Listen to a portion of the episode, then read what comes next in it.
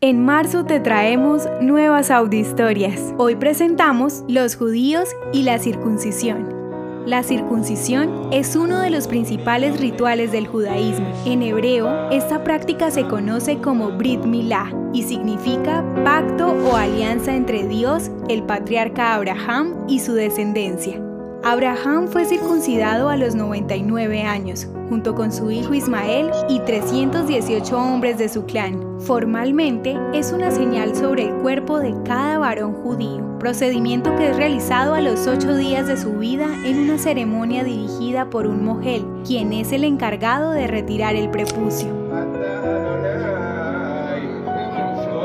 Esta señal física no solo permite distinguir a los judíos de los demás pueblos, también es una señal que conecta a cada judío con sus creencias y su fe.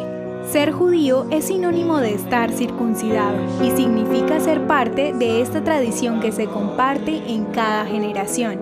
Los padres que circuncidan a sus hijos se comprometen a formarlos dentro de los valores y propias del judaísmo. Todos los detalles de la orden dada por Dios para que todo judío varón sea circuncidado se encuentran registrados en el libro de Génesis capítulo 17. Circuncidad a todos vuestros varones, circuncidaréis el prepucio y será una señal de mi pacto con vosotros. Según la tradición, la circuncisión tiene el objetivo de consagrar desde el nacimiento la vida de cada hombre al Señor y por supuesto recordarle este pacto todos los días. Maimónides, el filósofo judío, opinaba que la circuncisión también tiene el objetivo de recordarle a cada hombre su consagración a Dios día a día, afirmando la supremacía del espíritu sobre los instintos y placeres del cuerpo.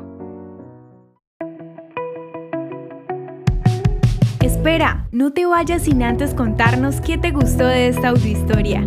También puedes darnos ideas de lo que quieres escuchar. Nos vemos en los comentarios. El contenido original de Audiohistorias de Israel fue provisto y realizado por Philos Project.